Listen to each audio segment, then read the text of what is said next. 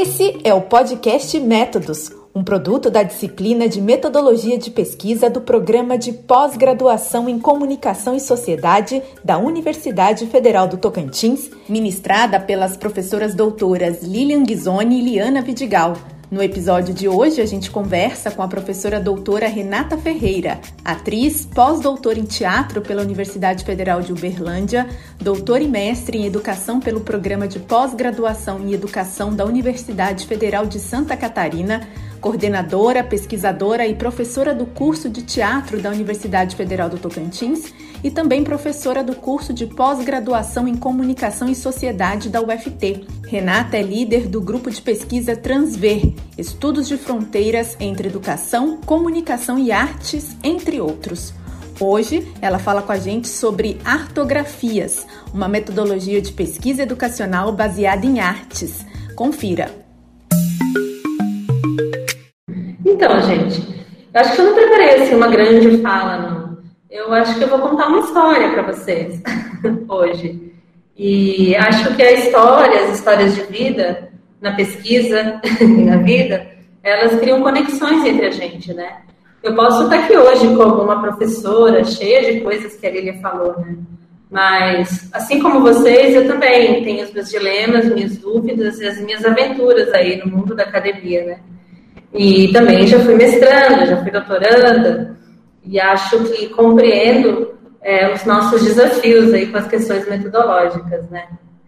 Acho muito interessante a proposta que as professoras, né, as minhas colegas aqui de trabalho, Lívia e Eliana, fizeram nessa disciplina. Fico acompanhando os cartazes e é uma profusão de visitas e encontros sobre metodologia, né? Talvez a primeira coisa que eu possa falar como a primeira infâmia nessa tarde é que a metodologia é uma cadeia infinita de possibilidades, né? Essa disciplina acho que podia durar dois anos, não é, Lilian? E toda semana teria alguém aqui para falar alguma coisa de metodologia, porque não termina o assunto. Isso é que é o legal da academia, né? Ele é um vir-a-ser metodológico, porque não é uma, um acordo, um consenso. São linhas de força e intensidade que atravessam os pensamentos. Por isso que às vezes, mas se eu faço isso, eu contradizo aquilo? Sim, porque é um campo, um campo em ebulição, um campo que está acontecendo, né? Vejam só a minha história. Eu faço um mestrado e um doutorado na linha de educação e comunicação, mas no, no programa de pós-graduação em educação. Qual é a metodologia da educação?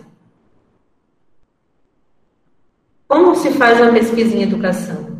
Veja, o campo da educação é totalmente atravessado pela psicologia, né, Lilian?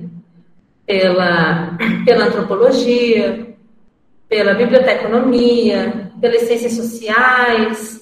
Então, é, esse campo profundo de atravessamentos foi o que eu me formei, um campo por excelência formado. Então, quando eu organizo um pensamento em torno de uma fala sobre metodologia, eu vou falar de algumas sensibilidades algumas escolhas que eu fui fazendo e que me fizeram também dentro desse campo super atravessado, que são as epistêmias metodológicas, né? Então, circulei muito pela área da literatura, circulei muito pela área da antropologia, da educação, das artes. Então, eu não falo de um lugar né? Eu não falo de um lugar, né? essa metodologia da educação, essa metodologia das artes. Eu falo desses, desses encontros e desencontros nesses percursos. É, quando eu fiz mestrado e doutorado, é, me aconteceram algumas experiências muito marcantes, que também me fizeram rever por que, que eu queria estar na academia, por que, que eu queria conduzir uma pesquisa. É, não em termos de propósito de vida, né? Mas o que que, enfim, por que, que eu estou aqui, né? Talvez você já deve ter se perguntado isso em algum momento aqui na disciplina. E no, justo quando eu estava no mestrado, vocês acreditam que eu perdi quatro professores? Quatro professores faleceram naquele momento. Quatro. E o meu orientador foi acometido por uma doença degenerativa. Essas experiências foram muito fortes para mim eu observei muito o que, que acontecia quando a pessoa simplesmente morria na academia, como os pares reagiam. E eu comecei a perceber que a gente era meio que um número ali. uma vaga né, a ser disputada logo em seguida, é, que as coisas continuam, mesmo se a gente sai fora delas. Me deu essa sensação de que a gente entra no meio da vida, sai no meio, né? Uma sensação de que a gente às vezes não tem necessariamente uma vida, a gente pertence a uma vida, né? e daqui a pouco a gente não tem mais. Isso foi reforçado para mim agora com a passagem da nossa colega, a professora Verônica. Me fez pensar muito nas minhas escolhas também. Por que, que eu estou começando a fala talvez com isso? Porque do lugar que eu venho falar para vocês são de pesquisas que são conectadas a formas de ver o mundo, a formas de existência. Me interessam as pesquisas que afirmam mais e mais a vida, que nos tornam mais fortes, mais alegres, com mais ideias para o mundo pesquisas que são conectadas ao seu processo criativo, que são, antes de mais nada, criação, afirmação da vida. E essa busca por essa sensibilidade, esses caminhos aí de fuga da academia, foram feitos porque eu tive muitas experiências como essas que eu contei para vocês. Eu tenho formação no curso de artes de teatro. Logo, eu sou inclinada a valorizar, como já conversávamos, né, Marcilei, no início, a valorizar o corpo no processo cognitivo. Para mim, já não tem mais espaço pensar um processo de pesquisa é, separado da, da experiência corporal, ou, por exemplo, que separa razão e emoção, que não traz essas questões, essas sensações.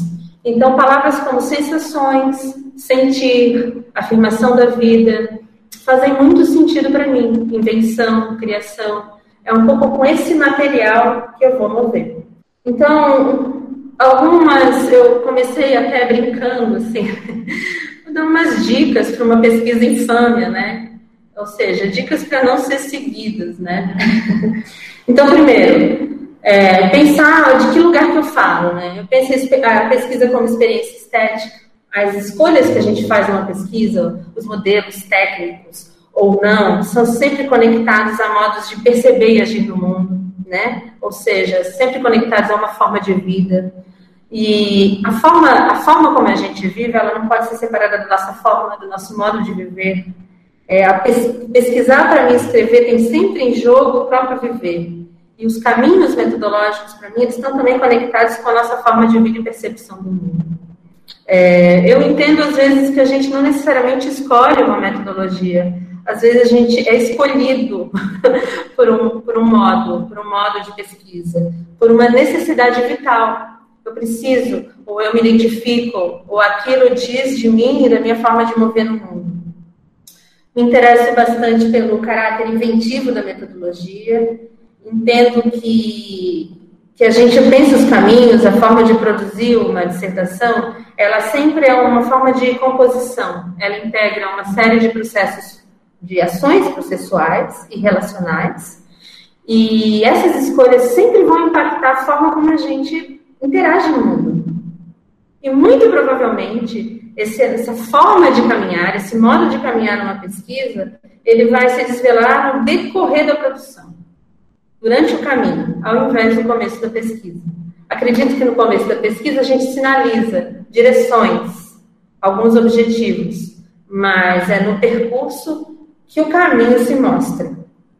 Eu compreendo também que toda vez que a gente parte para uma pesquisa, a gente acaba se singularizando, se tornando mais daquilo que a gente é, se individualizando, né? Nos subjetivando, ou seja, de uma forma muito simples, a gente vai descobrindo novas possibilidades de nós mesmos, que a gente nem sabia que podíamos, né?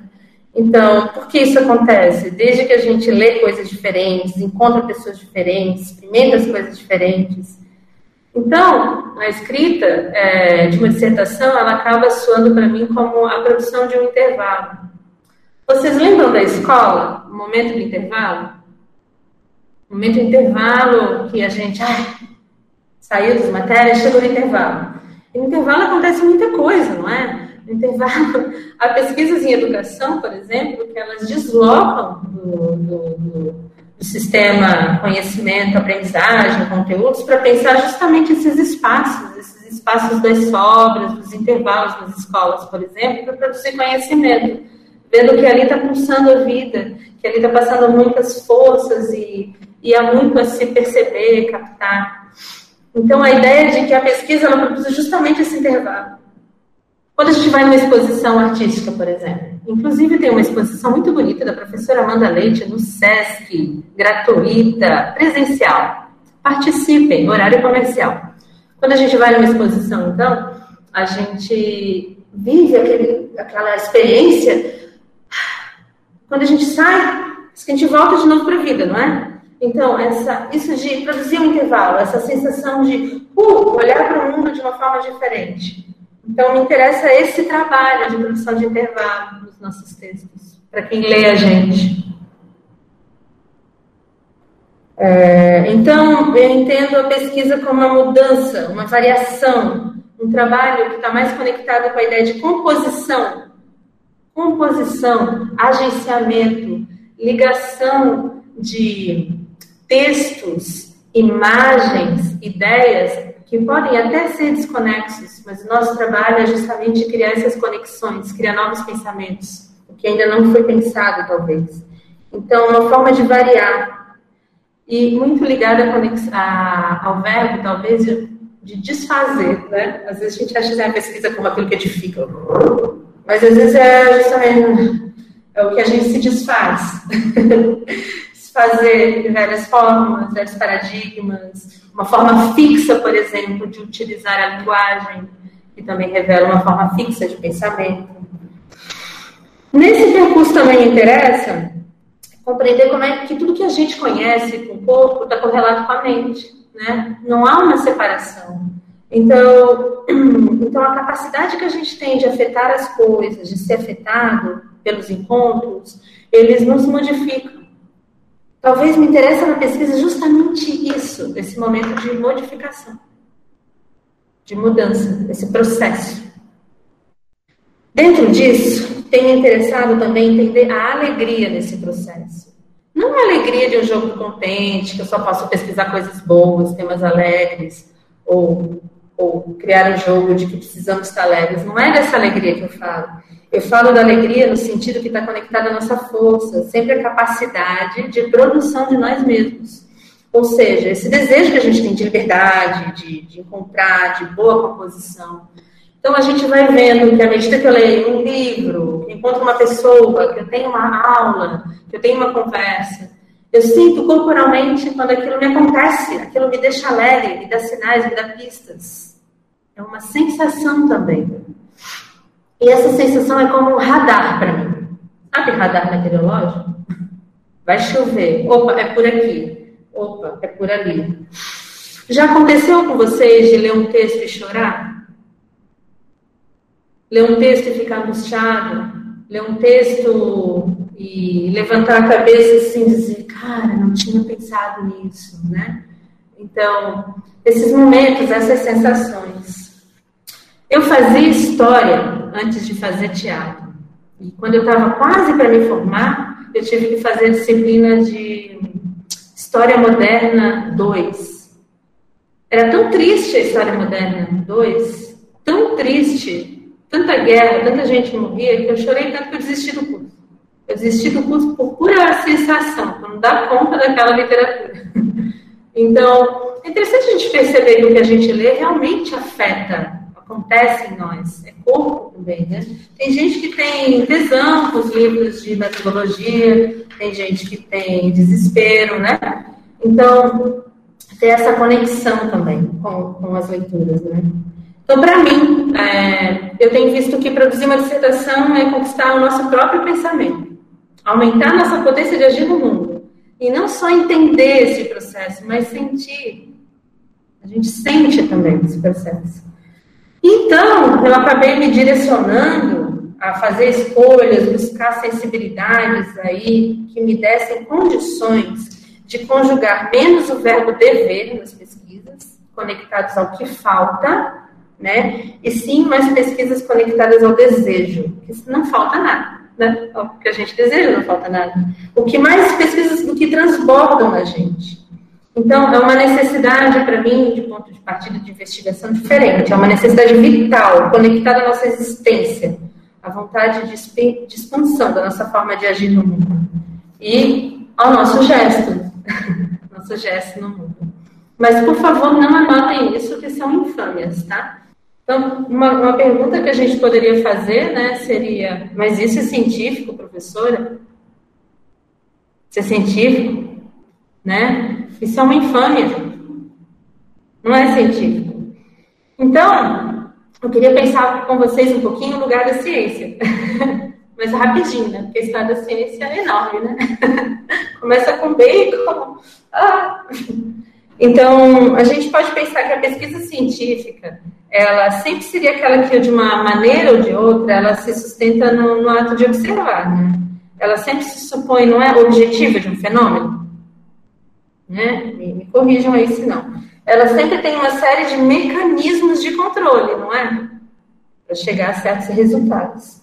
É uma condição de pesquisa que busca justamente gerar resultados, e esses resultados eles podem ser repetidos nas pesquisas que vêm justamente das ciências naturais, ciências experimentais. Sim, essa é a ideia, né? A gente tem resultado que pode ser verificável, extrapolável, generalizável, aplicável, produzir resultado que é passível de matematização, para que eles sejam mais confiáveis e objetivos, não é?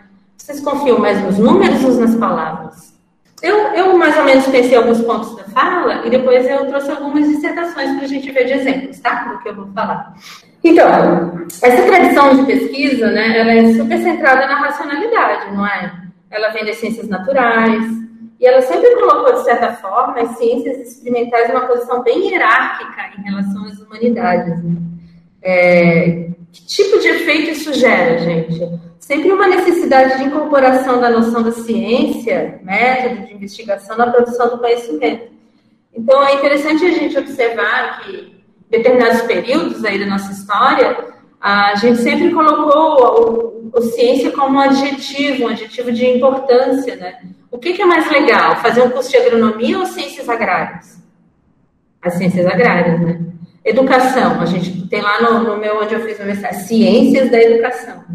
Então, uma profusão de ciências em todas as áreas, eu só não vi ainda ciências do teatro. Já pensou, Lucas? Ciências do teatro. Engraçado.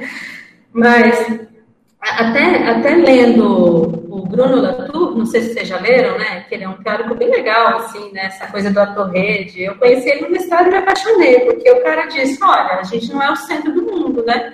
Os não humanos também fazem histórias, né? É, ele deslocou um pouco essa centralidade do, do ser humano. É. Ele tem uma frase que é ótima, ele diz assim, a imitação das ciências naturais tem sido uma comédia de horrores. então, no campo do teatro, eu, às vezes eu via isso acontecer, assim, por exemplo, transformar uma pesquisa de, um, né, de produção de um espetáculo, uma análise, e aí tinha os dados, a coleta. Eu digo, nossa, né? Eu estranhava um pouco, assim, aquela experiência, a ideia de laboratório também isso. Nós temos laboratórios no teatro, né? Então, a ideia de usar também a palavra laboratório vem também das ciências experimentais. Parece que com isso também a gente se legitima no campo ser científico.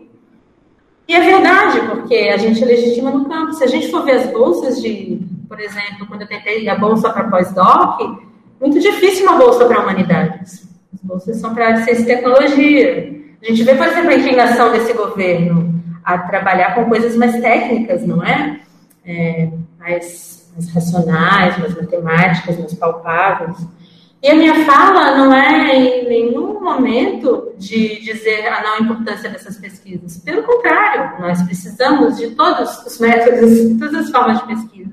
Mas talvez eu esteja é, reivindicando um lugar, uma outra sensibilidade que também é importante, que também faz parte, né? Então, as teorias do positivismo, cientificismo, sempre propõem a pesquisa científica a partir de um par esse par seria ciência e técnica, ou seja, sujeitos técnicos aplicam com maior e menor eficiência diversas tecnologias de pesquisa, métodos de pesquisas produzidas por outros cientistas, por técnicos e por especialistas. Então, esse par está sempre em jogo. É, se a gente pensar na ideia de cientista, né, acho que às vezes por isso que a gente sofre também no, no processo de mestrado, ele é um sujeito que tem certezas, não é? Ele pode até ter hipóteses, dúvidas metódicas aí, mas ele é um sujeito que está de pé. Ele é um sujeito que está de pé, ele está erguido, ele é seguro de si, ele conduz a sua experiência. O sucesso dele está justamente alcançar aquilo que ele se propõe, não é? Alcançar o que se propõe. E conquistar, de certa forma, algumas, como é que eu vou dizer, certezas.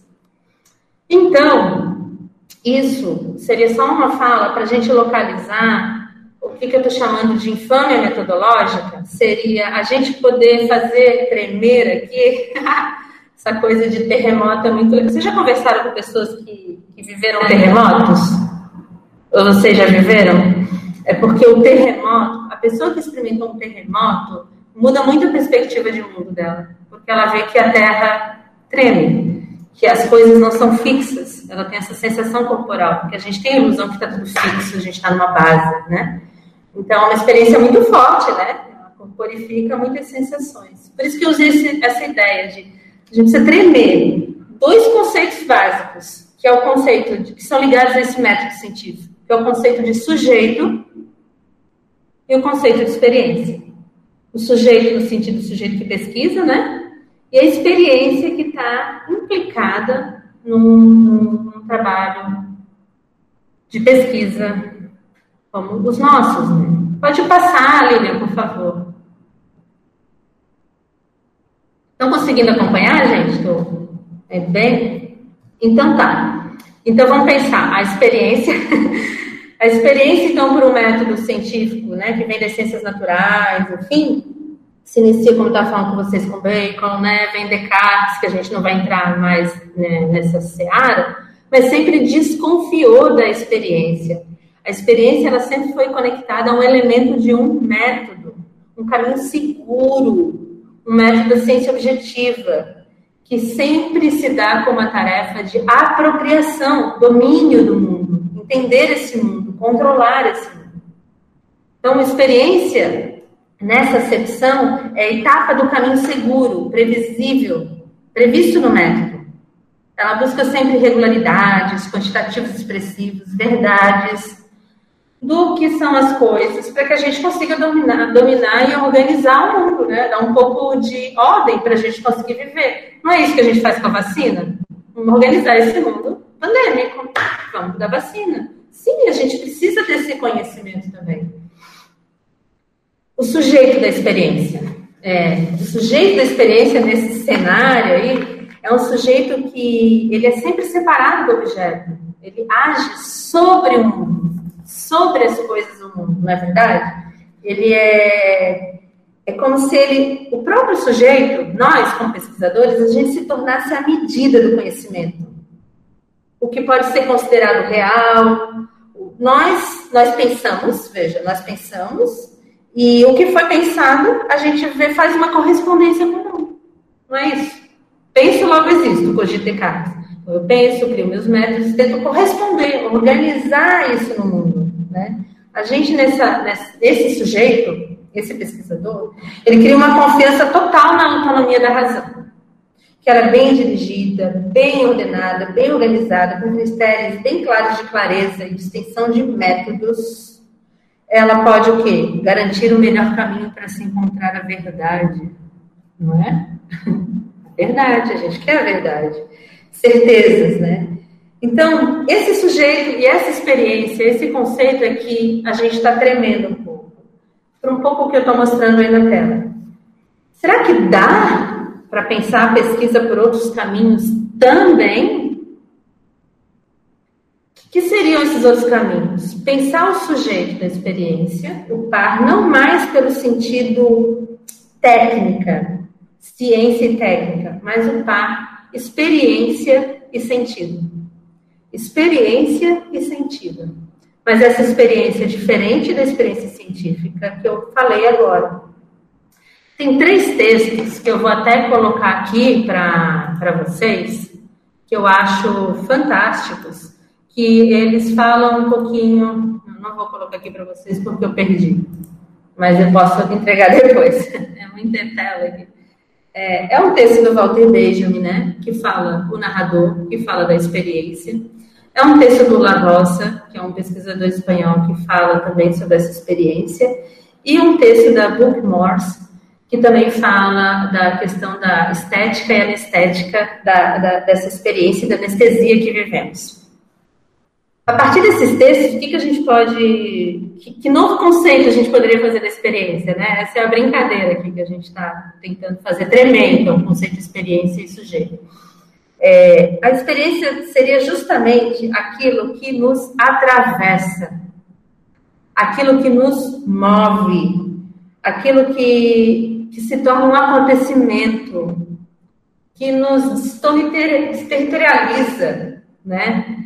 Que, que toca a gente, toca, que atravessa, que produz um intervalo. Para esses autores, os três, é fantástico ver, eles vão dizer que a gente a gente está com dificuldade, digamos assim, de ter experiências. Porque quase nada faz isso mais com a gente. Eles vão elencar três motivos esses três motivos, Elan, eu acho que tem até a ver com a tua pesquisa ligada à saúde, eu lembrei disso. Que seriam, nós estamos é, imersos a um excesso de informação, né? sabemos de tudo o tempo todo, né? e é fantástico o nível de informação que a gente possa ter, né? É, vários jornais, várias mensagens, informação. E informação, estar informado, saber de coisas, não é, não seria experiência. A gente também está imerso num contexto de excesso de opinião. A gente opina e é indagado a opinar por tudo, né? Se a gente for ver nas redes sociais, né, por exemplo, a gente lê uma coisa e já diz gosto, não gosto, raiva. não é? Já tem até os ícones prontos para a gente opinar. Então, a gente está o tempo todo parece nessa cilada. Leia uma manchete, opina. Né? Tudo a gente já, já tem opiniões. Então a gente parece que tem que sempre estar informado, sempre ter opinião. E o outro é o excesso, a velocidade, a falta de tempo, né? Todo mundo aqui está com tempo tranquilo para o mestrado? Não. A Tamires eu sei que não está. Gabriel já está até rindo, né? Então, essa coisa assim, ah, eu vou entrar no mestrado agora, tranquilo, né? Romântica francesa, vou caminhar pelas cidades, ler os meus livros. É, não, a gente faz 50 mil coisas. O que é isso, né? Que vida é esta? Que vida é esta? É, ah, entre parênteses. Na, na quinta-feira, acho que quinta, eu estava subitada de tanta coisa assim acontecendo. Eu fiquei das 10 da manhã às 10 da noite sem nada de redes, de redes, nem redes que eu digo, né? WhatsApp mesmo. Por 8 horas, eu fui para uma cachoeira, né? Tentar um pouco de silêncio e desconexão. Quando eu voltei, eu fiquei assustada. Eu nem estou mais na coordenação do curso, como a Lilian disse, né? Já faz uns dois meses. Tinha mais de 100 mensagens. Quem dá conta de ficar no dispositivo de responder tantas mensagens? Né? É muito. É, é sobre-humano. Então, esses autores que eu falei para vocês, eles vão falar exatamente disso, que é, a gente sempre está com tanto estímulo, com tanta informação, tanta opinião, com tanta falta de tempo, por, por essa velocidade que a gente é, estruturou nossas vidas, que a gente é incapaz de silêncio, concentração e experiência. o que, que realmente. Então, eu agora um exercício né, didático. Eu fiz doutorado em educação, né? A professora é didática. É, que momentos do tema de vocês, da pesquisa de vocês, que vocês que aconteceu de vocês ter uma experiência? É, que vocês foram tocados nesse itinerário de pesquisa que já começou, né? Tem uns que entraram esse ano, é, vocês têm um tema, vocês têm interesse. O que realmente tocou vocês? Atravessou? Gerou uma experiência? Um deslocamento? Que vocês não só responderam a uma demanda externa, né? Então, tarefa para casa. Nota aí tarefa para casa. Então, então isso, essa seria a experiência. A questão é quem, quem seria esse sujeito, então? Esse sujeito que tem essa experiência, né? A gente fez tremer um pouco a experiência, a experiência ficou bem diferente.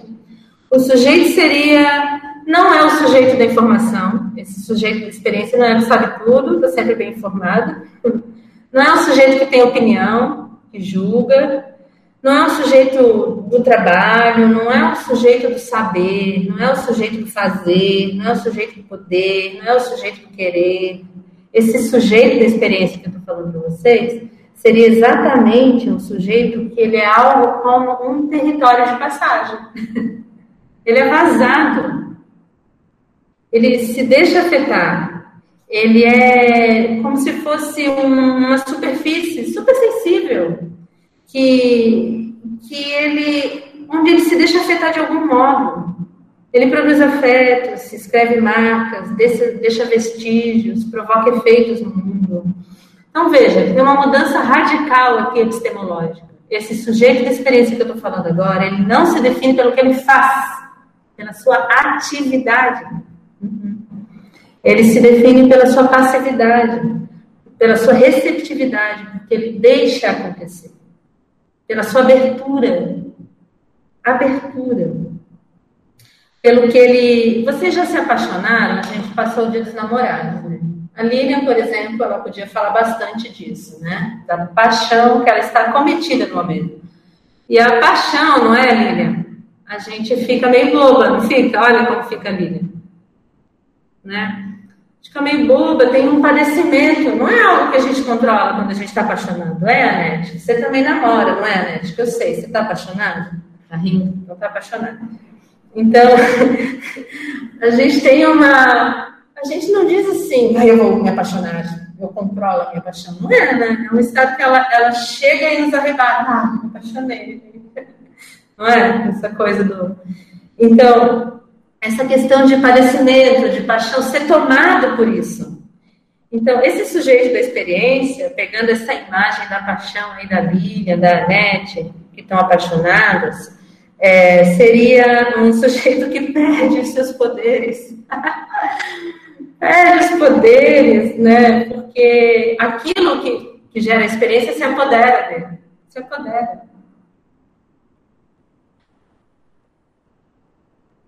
Ou seja, é um sujeito contrário, um sujeito firme, forte, inatingível, erguido, anestesiado, né?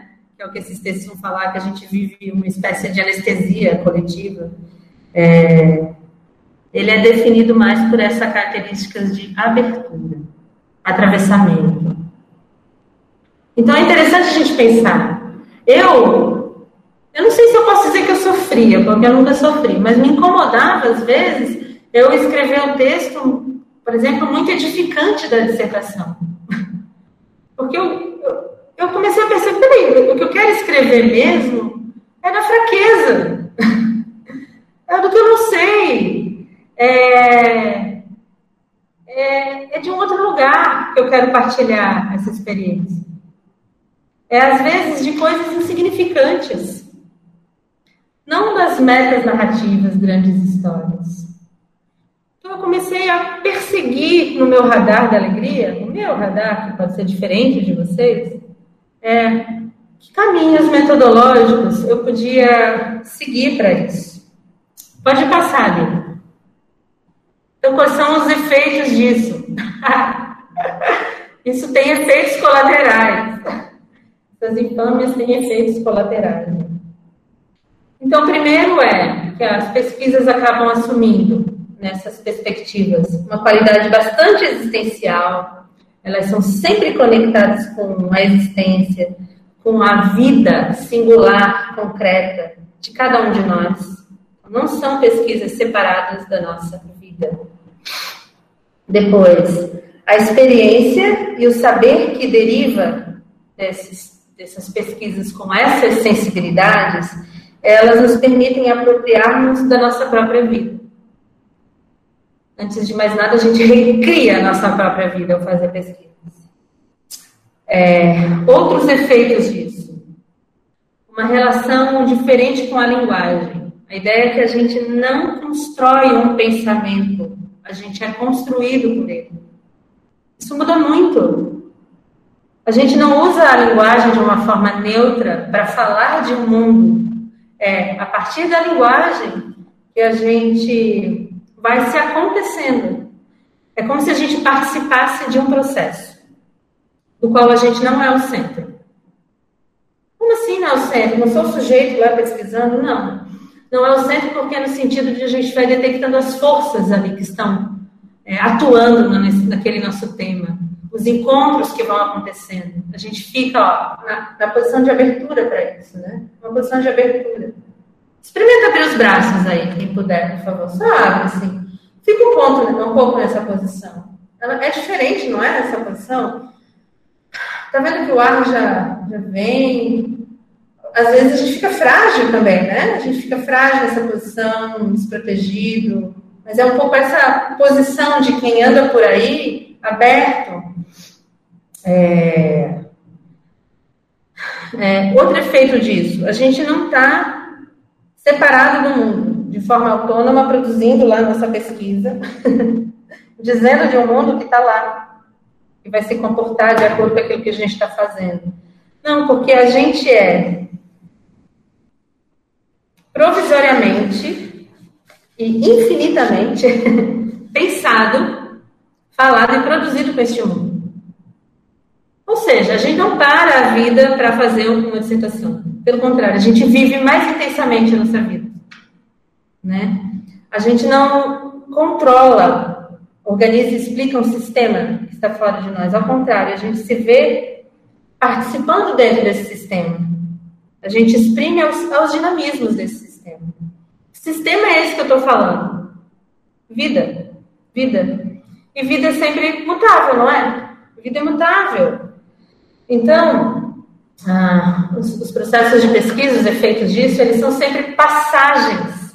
Não tem a pretensão de ser certezas. São movimentos. Ah, o sujeito nesse modelo, digamos assim, ele está mais se define mais como um movimento de se desenvolver a si mesmo. Um movimento de desenvolver a si mesmo. Ele vai se constituindo na experiência de pesquisar. No contato com os acontecimentos, o que gera acontecimento para ele. Com as forças que vêm. Então, a pesquisa está muito ligada para o que desorganiza a gente, para o que atravessa a gente, para o que afeta a gente. Já ouviram pessoas falando nesses verbos, atravessamentos, afetos, né? Acho que já. Então vem um pouco dessa ideia, né? De que as coisas participam em nós. E se as coisas participam em nós, a gente é uma força que está em relação com outra força. Então a gente está um pouco descentralizado nessa ideia de sujeito. A gente está nesse fluxo. Então, se as coisas participam em nós, a pesquisa ela se torna um espaço para conexão, para fluxo, para deslocamento, para movimento, ao invés de fixidez, segurança e verdade. A gente acaba o quê? Fabricando relato, fabulando, né, Lucas? fabulando, escritas, e na medida que a gente escreve, a gente vai se transformar. Então, coisas minúsculas aqui ganham ênfase, detalhes, cenas, tudo aquilo que nos ajuda a nos singularizar. Intensidades, invenções. Pode passar, Lina. Por favor. Dado esse contexto, né, que eu queria fazer para vocês, é que entra que a gente pode conversar e olhar para esse material, que são investigações baseadas em artes. Porque elas estão é, digamos, conectados a uma outra ideia de experiência, a uma outra ideia de sujeito, a uma outra episteme. Isso não é melhor nem pior do que outros tipos de conexões que tem na academia. Como eu falava no começo, isso que é legal na academia, as diferentes possibilidades, né? Os diferentes fluxos e forças que vão passando aí nas áreas do conhecimento, né? a diferença. Então, é, como é que a gente pode, então, trabalhar essa forma de experiência? Então, um processo vinculado à forma de experiência pode ser artística.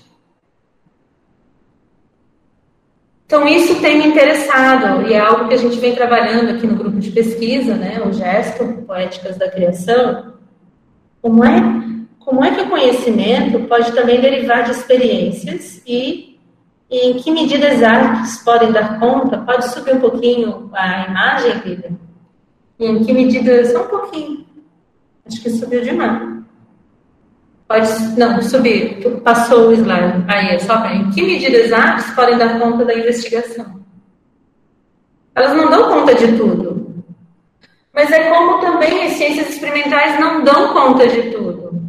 Anete, eu conversava com a Amanda, por exemplo, você não pesquisa a questão, acho que tem alguma coisa ligada às fotografias de morte, né? Alguma coisa assim.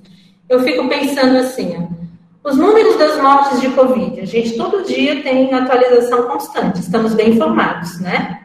Então a gente está chegando aí uns 500 mil, né? Esses dados. Mas chega uma hora que se é 500 ou 400 não muda, né? Para nós. Ela não, não produz nenhuma fé.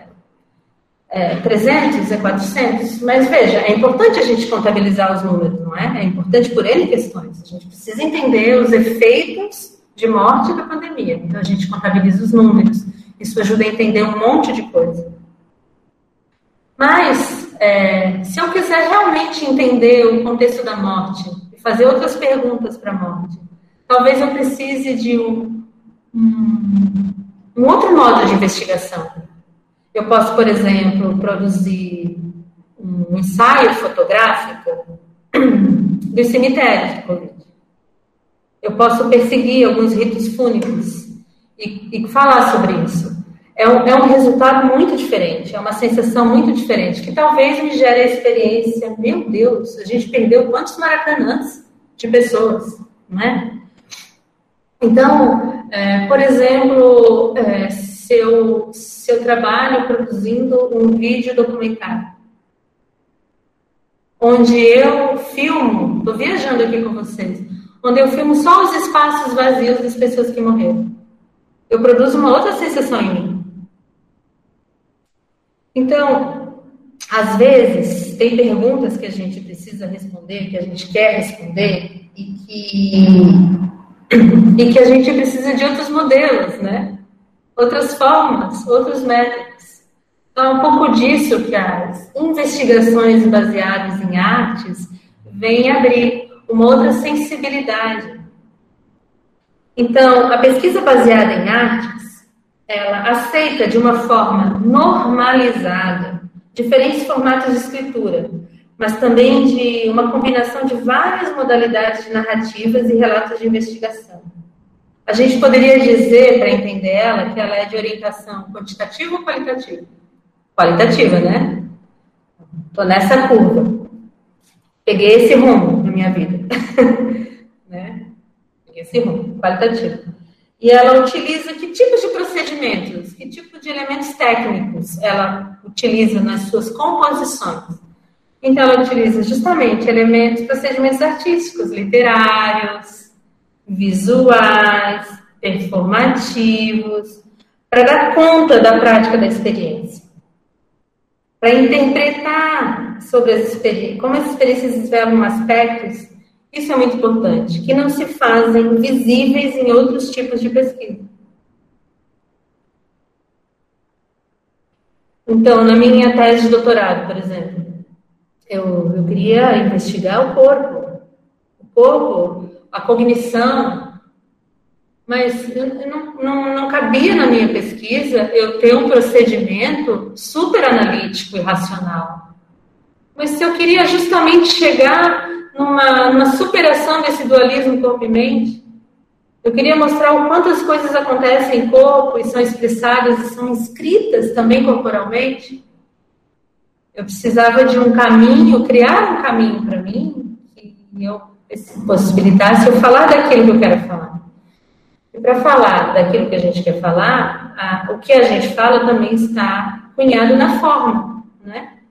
Por isso eu falava no início, perspectiva estética, porque a forma como a gente estrutura um trabalho ou, ou desestrutura diz muito da pesquisa sobre o que a gente fala. Então, pode passar para a próxima, Lívia, Então, as artes, nesse tipo de excepção de pesquisa, elas aparecem não só como método, mas também como uma forma de analisar, como tema, como uma forma de conhecimento que, ao mesmo tempo, emocional, sensível e cognitivo. Será que dá para fazer isso coincidir? né? Que força tem isso, né? Pode passar, Lívia, por favor. É, pode deixar aí. Então, o que mais me move nesse tipo de pesquisa é que a gente acede mais ao que as pessoas fazem, não ao que dizem na pesquisa. Aconteceu, eu até contei, uma vez eu fui numa banca aqui na UFT, com um colega, eu até contei isso na aula, né?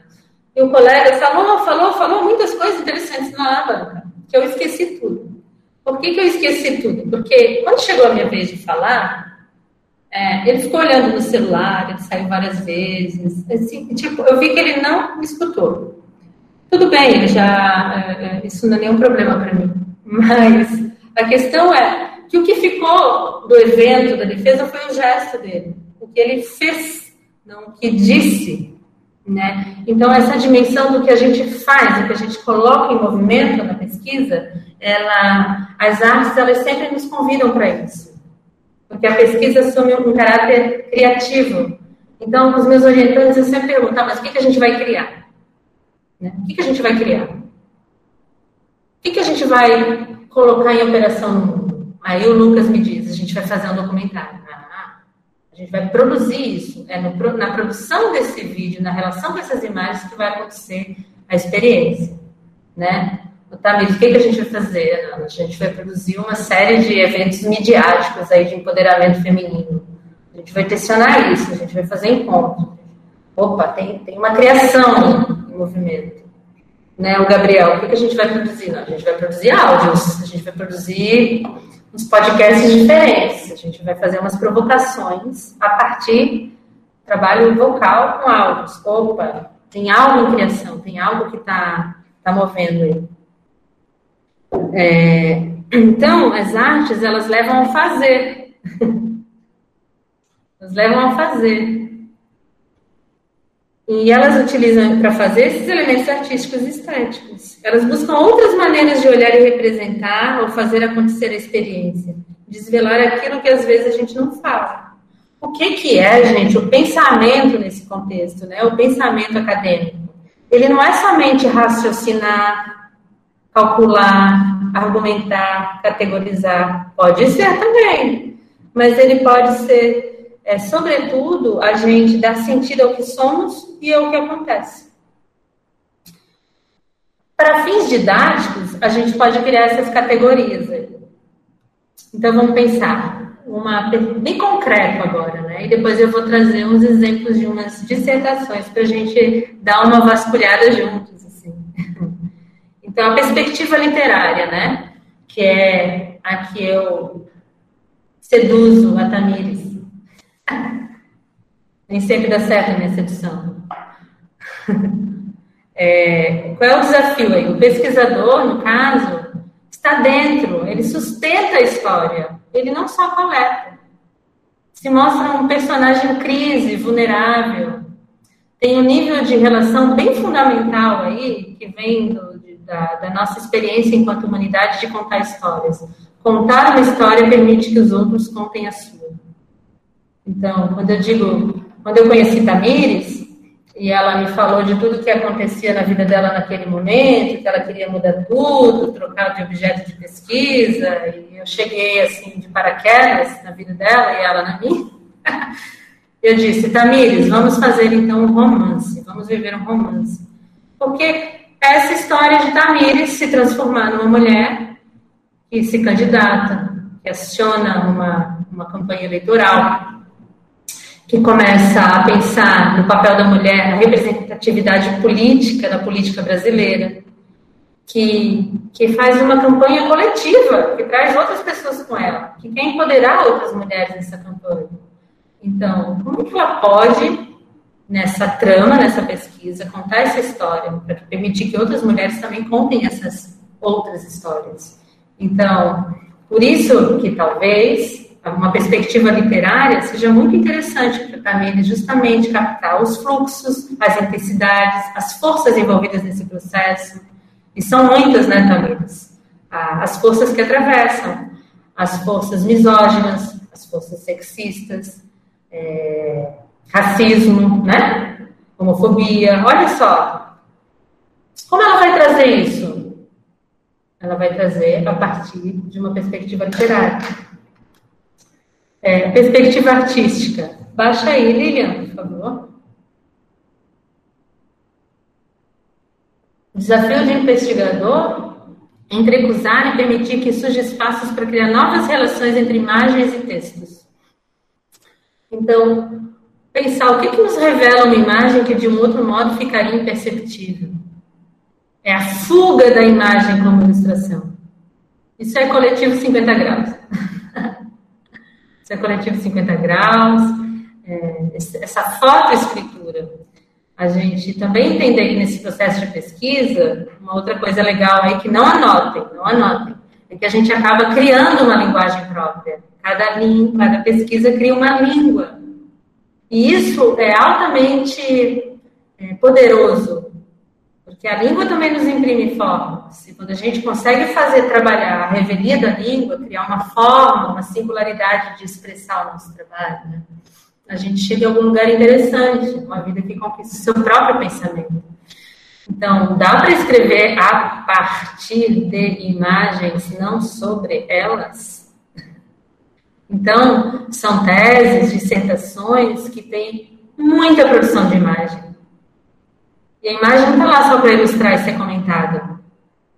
Ela está lá como força mesmo, como pensamento, como jogo. E elas não estão lá, ah, porque se eu faço imagem é mais fácil.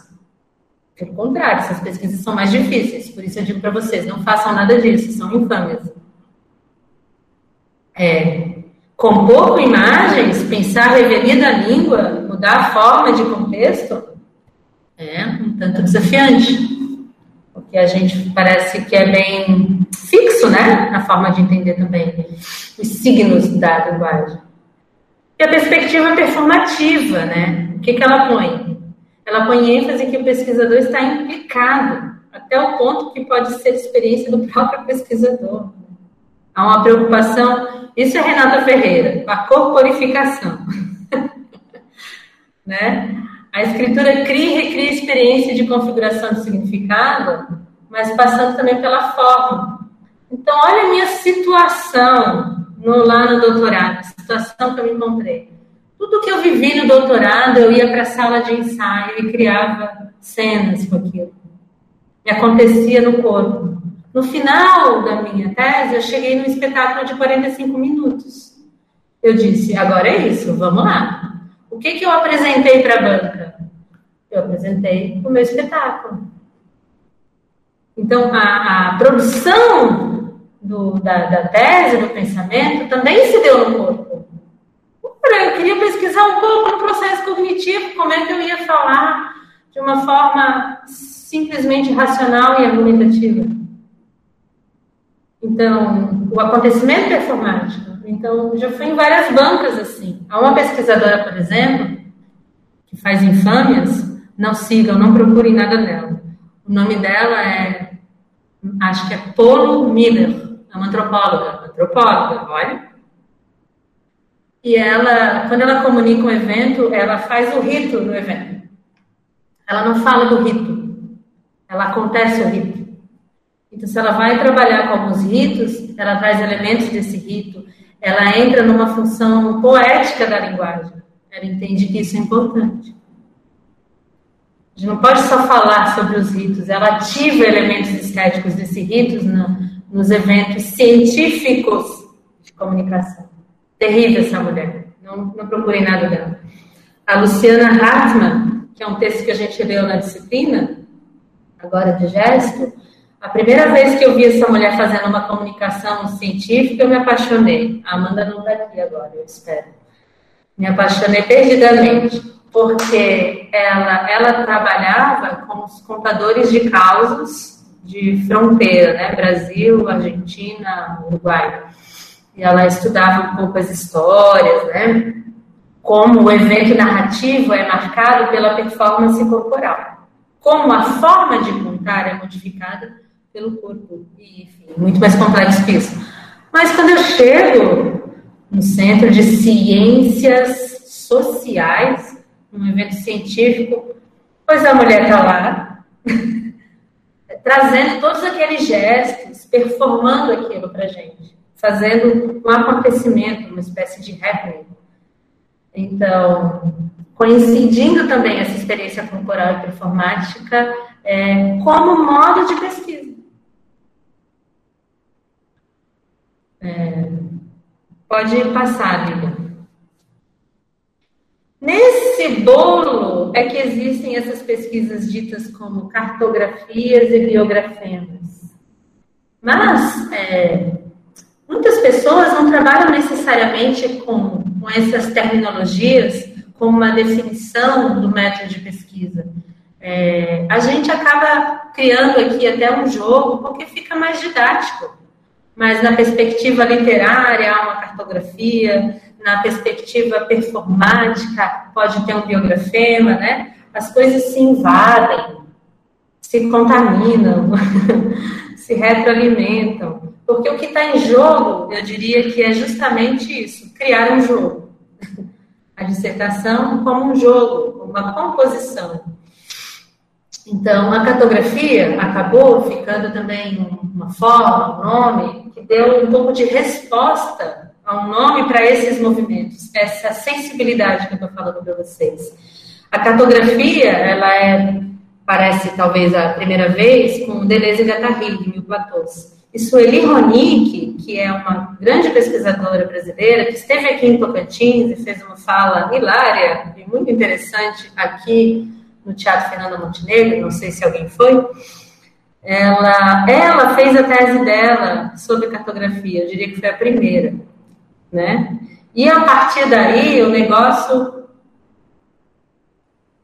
foi igual, foi igual Covid, né? Foi passando aí. Aí a Virgínia Castro, que é uma outra pesquisadora, fez um texto bem legal sobre isso.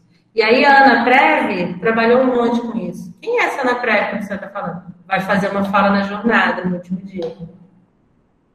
Né? Então, para a gente criar os links. Então, o que é cartografia? Bom, cartografia, o que é o, cartógrafo, gente? O cartógrafo, ele produz e estuda mapas. Como é que o cartógrafo produz mapas, assim, na, na ideia, né? Ele anda, ele mapeia os territórios de diversas formas, fotografa, desenha, enfim, caminha, vê pelo Google também.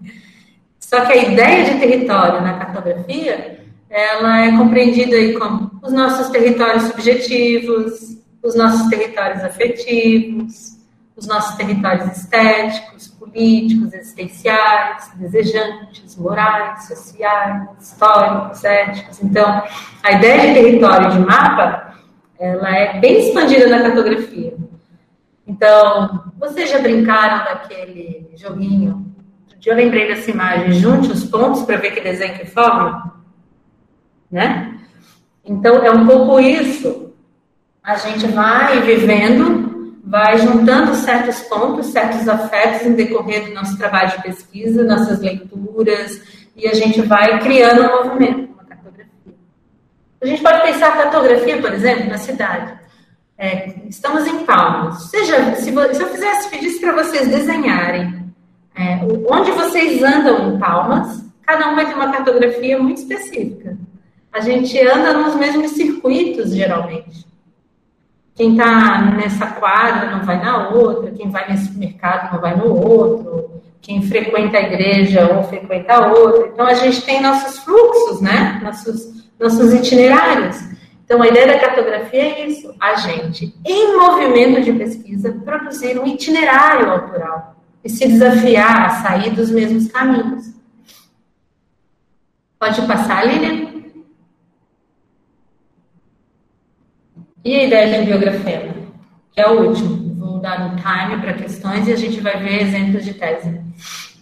Biografema, também. O que é o biografema, gente? Esse cara aí, ó, Roland Barthes, aí a já pode dar uma aula para vocês, eu espero. É, Roland Barthes, ele trouxe esse conceito, né? E, e a ideia de escritura de uma vida, não dizer de uma vida para entendê-la o significado desta vida no sentido de um passado, ou representar os nossos vividos. Marcelei, acorda, Marcelei. É, Marcelei, já estou terminando, vou mudar o timbre da voz. Marcelei. Não te ouvi, professor, eu estou achando ótimo. Tá bom. Então, é, é uma mudança de perspectiva de abordagem da vida em vez de a gente trabalhar uma biografia, que geralmente ela dá sentido, junta os fatos edificantes de uma vida, não é? É muito engraçado isso. A pessoa morre, o escritor, aí todo mundo vai, aí vão, vão ler a obra dele. Gente, ele escreveu essa obra porque ele viveu isso. Ele fez isso porque aconteceu aquilo na vida dele. Se a obra dele tivesse explicada na vida dele. Ou seja, a biografia, muitas vezes, ela, ela dá um sentido para o que foi uma vida. E ela se, se estrutura nos grandes eventos. Vamos ver no Google, aqui no Wikipedia, biografia de alguém. Nasceu, tananã, no dia tal se formou, tal dia publicou um livro, nanã, se casou, nanã, ganhou o prêmio Nobel. Os grandes feitos, né? E o biografema, ele trabalha um pouco a revelia, ele, ele volta, pode subir um pouquinho aí, só um pouquinho. Ele volta-se às vezes para o detalhe, as coisas que são ínfimas numa vida. A ideia de biografema é a gente escrever a vida e à medida que a gente escreve sobre essa vida, a gente recria essa vida. A gente pode fazer isso com a gente mesmo, com a nossa vida, ou com vida de outras pessoas, a partir de pormenores, intensidades, afetos, aquilo tudo que eu falava no início. Então, o biografema, por que a gente fala que o biografema, ele diz do que pode essa vida do futuro. Ele tenta capturar a força dessa vida. É mais uma escrita para frente do que para trás. Não é um isto foi, é o que isto pode ser. Então, é agarrar a nossa vida de novo. A Lívia sabe disso melhor que eu, porque o que a gente faz em terapia, não é, Lívia? A gente não re faz a narrativa da nossa vida, dos nossos acontecimentos, dando novos sentidos. Terapia, eu acho que é um pouco isso, né? É, então, eu tenho eu vivo um evento muito traumático, eu vou quê? ressignificar esse evento à medida que eu conto, que eu reconto, que eu repenso, que eu faço outras conexões, outras ligações. Eu, eu começo, opa, positivo certas experiências, não é? Então, é um pouco esse trabalho biografamático, de se viver uma vida à medida que se escreve. Pode passar, Lilian? Dramatização, é o último. Esse é o que inventei. Não façam isso, muito perigoso. Então, a dramatização é um conceito que está lá no livro do Deleuze, é...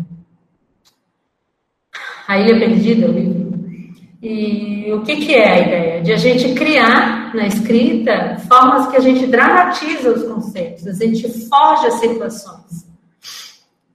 Ou seja, a gente cria encontro, a gente escreve as cenas desse encontro. Cada encontro ele tem um conceito, algo, surge um estudo.